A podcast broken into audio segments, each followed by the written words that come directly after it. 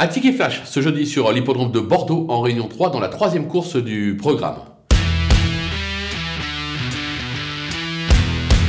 On va tenter un coup dans cette épreuve avec le numéro 7, euh, Evangelica euh, Delou, qui ne s'est guère montré à son avantage euh, ces dernières semaines. En effet, elle a fortement déçu. Maintenant, attention, c'est l'entraînement de Laurent-Claude Abrivard. Elle a montré qu'elle avait la pointure d'un tel lot. Il y aura une grosse cote, mais je pense que, vu la forme des pensionnaires de Laurent-Claude, elle est capable de surprendre agréablement. On va la tenter gagnante et placée.